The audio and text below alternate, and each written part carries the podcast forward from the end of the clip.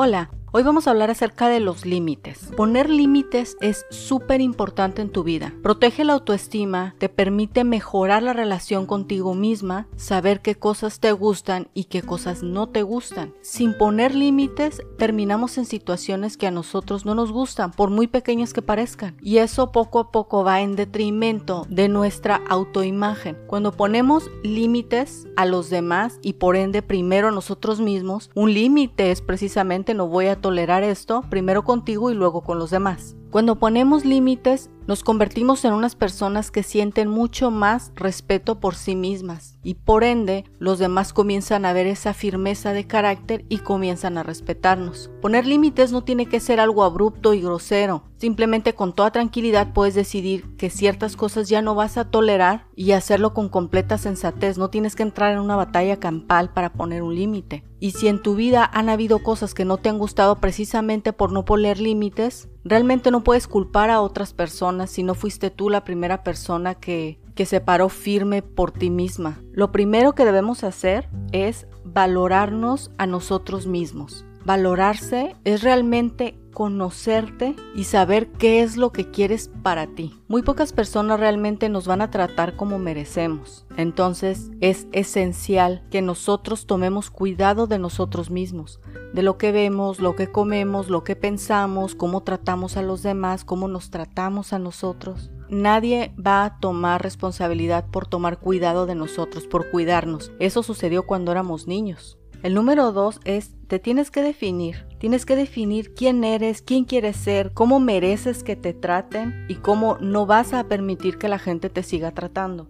Si uno no define qué es lo que quiere, las otras personas lo van a definir por uno.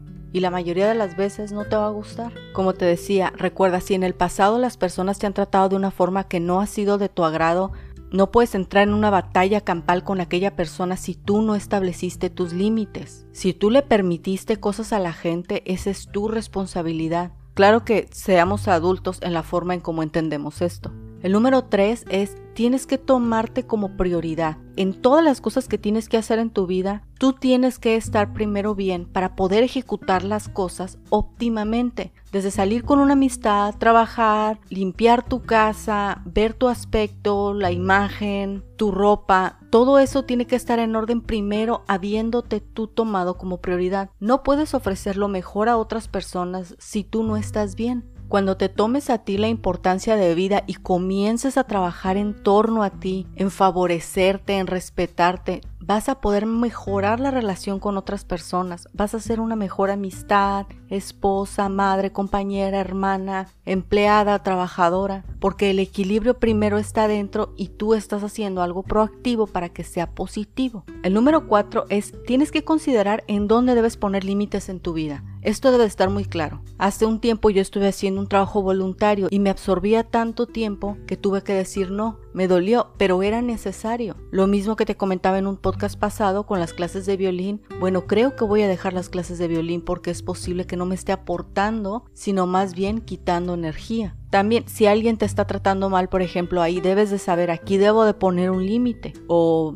digamos, prestar dinero. Si prestas dinero y nunca te lo pagan, tal vez ahí está el límite, dejar de prestar dinero a esa persona. Tienes que sintonizar qué estás dispuesta y qué no estás dispuesta a tolerar. Por supuesto que hay que ser flexibles, pero hay líneas que ya no podemos permitir que la gente atraviese, porque rompen esa flexibilidad y comienzan a hacernos daño. Frustración, amargura, enojo, ira, contienda, pleito. Es importante aprender a decir no en la mayoría de las culturas latinoamericanas solemos decir sí cuando queremos decir no para no ser agresivos o para no ser tomados como unas personas duras. Sin embargo, los mayores daños que nosotros nos provocamos a nosotras mismas tienen que ver con no saber decir no. Un no no está terminando con la relación con otras personas ni está machando tu imagen. Es simplemente una línea de respeto. Puedes aprender a decir no de una forma amable pero aprender a decir no es la primera clave para poner límites en tu vida, comenzar a valorarte, a respetarte, a recobrarte.